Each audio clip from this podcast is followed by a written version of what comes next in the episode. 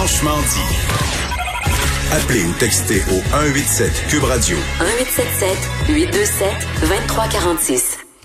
Il y a une nouvelle qui, euh, a, qui a assurément ébranlé le, Québec en entier, monde euh, mm-hmm. durant la fin de semaine, lorsqu'on a appris qu'il y a une, une dame, une octogénaire euh, dans, la, dans Montréal-Nord qui s'est enlevé la vie euh, en se lançant, en se jetant de, de, son balcon. Puis on, on, hésite toujours parce qu'au Québec, lorsqu'il y a des suicides, on, souvent on évite d'en parler pour ne pas donner des idées, pas encourager. Mais là, clairement, il y a un lien évident à faire avec la crise actuelle et ça met en lumière toute la question de la détresse psychologique, particulièrement auprès des aînés. On va en discuter avec le psychologue Gilles Vachon, que je rejoins au bout du fil. Monsieur Vachon, bonjour. Bonjour. Dites-moi, on a souvent dit depuis le début de cette crise-là que les, euh, CHSLD avaient été un peu dans, dans l'angle mort de la gestion de crise du gouvernement. On avait préparé le réseau hospitalier, mais on avait peut-être oublié les CHSLD. Est-ce que la détresse, particulièrement la détresse psychologique chez les aînés, est-ce que ça aussi c'était dans l'angle mort des autorités? Oui, je vous dirais que c'était l'angle mort des autorités avant euh, la gestion de crise euh, à laquelle on est confronté. Euh, ce que tout ça nous révèle en ce moment, c'est que ça fait longtemps que ça va pas dans les CHSLD.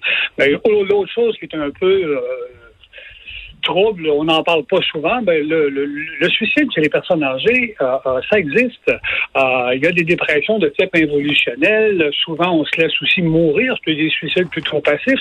C'est pas quelque chose dont on aime à parler. Mais ce dont on n'aimait pas du tout parler, ce qu'on voulait vraiment pas voir, c'est toute la situation misérable qu'on constate en ce moment dans les CHSLD il ne faut pas se cacher que cette, les personnes âgées en ce moment sont particulièrement visés par ce virus d'une part, donc ils se sentent effectivement menacés, victimes. Pour la plupart, ils souhaiteraient bien vivre calmement. Maintenant, on constate aussi qu'ils ne vivaient pas dans des conditions extraordinaires. On voit bien le délabrement. Ils se sentent maintenant victimes d'une autre chose, peut-être d'avoir été un peu abandonnés ou d'avoir été c'est pas bien beau comme mot. Je, n'accuse personne, mais socialement, de façon sociétale, il m'apparaît évident qu'ils sont un peu abandonnés. Euh, ils n'ont pas été très bien traités. Et, si vous ajoutez à ça le paradoxe total en ce moment, c'est que sous prétexte de les préserver de la mort, on leur enlève tous les éléments de vie qui les intéressent encore, la visite, les petits enfants. Euh, bon, là, c'est un paradoxe qui est complet. Ça ne doit pas être euh, ben ben jojo. Euh, je vais revenir un instant sur euh, ce que vous avez mentionné au tout début de votre intervention. On va parler de la situation actuelle aussi, là, mais de façon générale, c'est vrai que c'est un peu méconnu ou euh, qu'on l'aborde pas suffisamment que de la détresse, il y en a chez les personnes aînées. Ce matin, j'ai été sur le site de l'INSPQ, puis je regardais un tableau du nombre et du taux de suicide selon l'âge et le sexe euh, au Québec en 2012 et 2017. Moi, je me souviens de ma jeunesse où on craignait et, on constatait que les jeunes qui, euh, qui se suicidaient, ben, c'est des adolescents, début de vie adulte, c'était difficile. Et là, on regarde les taux, puis on se rend compte qu'à partir du groupe d'âge de 50-64 ans et de 65 ans et plus, il y a la détresse, là, on la voit, elle est là. C'est quelque chose qu'on on, voit, mais dont on ne parle plus depuis plusieurs années déjà. Euh, on a occulté ça complètement. Ça ne nous fait pas plaisir de parler de ça. Parler du suicide chez un jeune, c'est écoute, il a la vie devant lui, il fait une erreur. Mm. Il y a toute une série de rationnels qu'on peut pas aborder quand on est une personne âgée. On va pas se dire bon, mais ça va aller mieux. Mauvais espace de deux, trois ans, là, je marche plus, je, suis pas en santé, je suis un peu abandonné, euh, j'aime pas le traitement que je reçois. Euh, puis ça va aller mieux dans deux ans. Non, ça ira pas mieux dans deux ans. Donc, effectivement, le choc de la réalité pour les personnes âgées parfois, euh, il faut les soutenir psychologiquement, justement pour qu'ils ne tombent pas dans cette forme de négativisme, de morosité. Mais là, ce qu'on constate, puisque moi je trouve ça extrêmement trouble, euh, c'est qu'on a la tâche aveugle, on l'avait, on voulait pas voir ce qui se passait dans les CHSLD. Ce qui vient de nous arriver, c'est un révélateur. Après ça, on va compter les morts sans aucun doute, mais il y aura une partie qui va dépendre de ce mosus de virus qui cible particulièrement ces gens-là. Il y a une partie de tout ça, il y a une misère sociale dans tout ça en ce moment qui, en tout cas, nous questionne comme société. Là.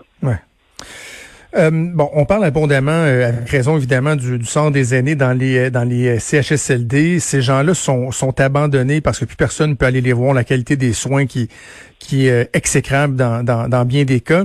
Reste que ces gens-là, par exemple, au niveau de la mobilité, leur autonomie, ils étaient déjà très, très, très limités. Or, Question que je vous pose, est-ce qu'il n'y a pas un, facteur aggravant pour les aînés qui sont autonomes ou semi-autonomes? Je pense aux aînés qui sont dans, dans, des RPA, dans des résidences pour personnes âgées, où normalement ils sont, ils sont capables de sortir, il y a des services, euh, ils, requièrent un minimum de soins. Ces gens-là se sentent encore en forme, se sentent encore capables. Donc, non seulement ils peuvent pas voir des gens, mais en plus, ils sont brimés dans leur capacité à se déplacer, à vivre, à profiter de leurs dernières années de vie. Est-ce que c'est un facteur aggravant selon vous? Mais tout à fait. Écoutez, voilà qu'il me reste peut-être euh, quelques bonnes années à vivre et je pourrais certainement pas aller faire un voyage euh, euh, à, gravir une montagne, mais je peux encore avoir du plaisir à voir mes petits-enfants, ma famille, à aller prendre une marche. Et là, les seuls plaisirs qui me restent, on m'en prive. Alors voilà que les gens qui sont relativement bien portants, je sais qu'on sait pour leur bien, c'est pour pas qu'ils meurent, mais tout à coup, on leur enlève ce qui reste un peu de vie autour d'eux. Alors, c'est un peu déprimant, en convenons-en. Maintenant, les personnes les plus atteintes, celles à mobilité réduite, celles qui sont en mhm. perte cognitive, se rendent pas compte peut-être autant de ce qui se passe. Ils sont peut-être moins déprimés, mais quand je vois les faibles traitements qu'ils reçoivent, qu'ils ont baigné dans leur excrément pendant des jours, je me dis, quelle horreur. Un peu de dignité, s'il vous plaît. Ben oui. Tellement, tellement. Euh, quel effet le, déconfinement peut avoir en ce moment sur euh, sur cette détresse psychologique là, sur euh, la santé mentale? Parce que est-ce qu'il n'y avait pas une égalité dans le traitement, c'est-à-dire que tout le monde était confiné. Là, si en plus les, les personnes âgées qui pourraient être capables de se déplacer, etc., voient que dans le reste de la société, on commence à reprendre avec une certaine normalité, je le dis en guillemets, nos, activités usuelles, mais que eux demeurent confinés, ça va être encore pire, non? Effectivement, on peut dire qu'ils sont pas chanceux. Chaque fois qu'on les compare en ce moment, on revient toujours à quelque chose qui est un peu dérangeant pour leur bien. On est en train de leur nuire dans leur santé mentale. Il faut donc les supporter. Je pense qu'il faut euh, maximiser le support social autour d'eux si tant est que ce soit encore possible, euh, maintenant, il va falloir qu'on soit créateur un tout petit peu. Euh, la famille, les amis, les aidants naturels, les conjoints même. On a vu des choses absolument pathétiques. Euh, ce monsieur avec sa, cette espèce de, d'élévateur pour revenir à bout de voir sa, ben sa conjointe. On a vu l'autre faire se dire adieu à sa conjointe par Facebook. Mais est-ce que, mais je rêve, c'est pas possible qu'on en soit là. Est-ce qu'on peut dégager aussi un peu de ressources? Vous allez me dire, on en a plein les bras à essayer de les soigner, de les laver. Mais dès qu'on va avoir pris un petit peu le dessus, là, il ne faudra pas baisser les bras, il va falloir continuer à agir pour leur permettre de vivre un peu, vivre un peu. Ouais.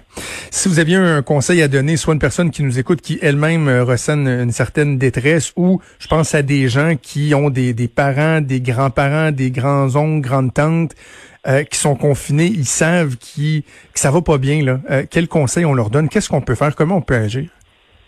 Mettez mettez toute la pression possible pour justement parler de cette euh, souffrance psychologique? Parce qu'elle est importante. Vous savez, cette dame qui s'est suicidée, c'est pas la souffrance physique probablement qui l'a qui l'a amenée là, c'est la souffrance psychologique. Mhm. Alors, je pense qu'il faut pas minimiser cette souffrance-là.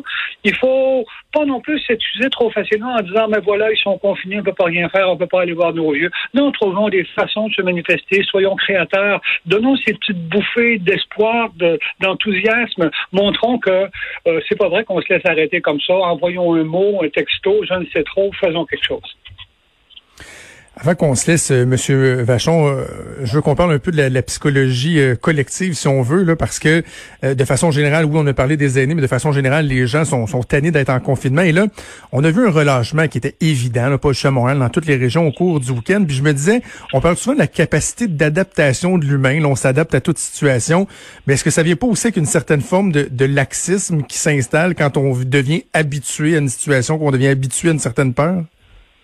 Oui, ben là, écoutez, dans le développement euh, euh, de cette histoire-là, c'est d'abord il y a eu la phase 1, le choc. On vous dit, écoutez, c'est terrible, il y a une menace extérieure pour votre bien commun, pour notre bien commun, on va tous être confinés.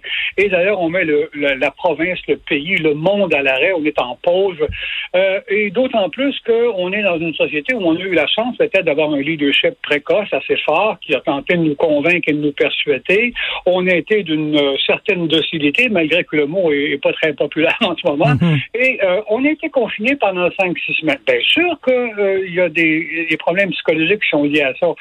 Mais jusque-là, on n'avait pas d'incitation trop grande à désobéir parce que le message était continuel. Euh, il n'y avait pas de beau temps non plus. Mais tout à coup, il y a ce phénomène d'accoutumance, d'habituation. On se dit, ben écoute, tiens, moi je suis pas mort. Je connais personne en particulier qui est mort de la COVID. Ça a l'air de toucher surtout ces gens-là. Je commence à rationaliser. Je suis de plus en plus, euh, sans être délinquant, je veux décider par moi-même. S'ajoute le bon, le beau temps. C'est un incitateur énorme au déconfinement. C'est pas rationnel. Euh, en plus, ben là, vous comprenez bien qu'il faut rapidement dire aux gens, ben écoutez, là, on va passer au déconfinement. Là, on observe quelque chose de bizarre. On va passer au déconfinement. Tout le monde dit, oh, oh c'est pas, trop tôt, c'est dangereux, ça. Et tout à coup, dès qu'on est déconfiné, euh, les gens se mettent à sortir et pas être responsables. Je, je, je relatais ça avant hier en disant, ben, on est un peu dans la... Parfois, il faut faire des métaphores simples pour comprendre ce mhm. paradoxe. Imaginez qu'on vous, êtes, vous avez un veau au printemps. Ça fait longtemps qu'il est là et tout ce qu'il connaît, lui, c'est les tables. Alors, il veut pas sortir, il a une peur bleue de sortir.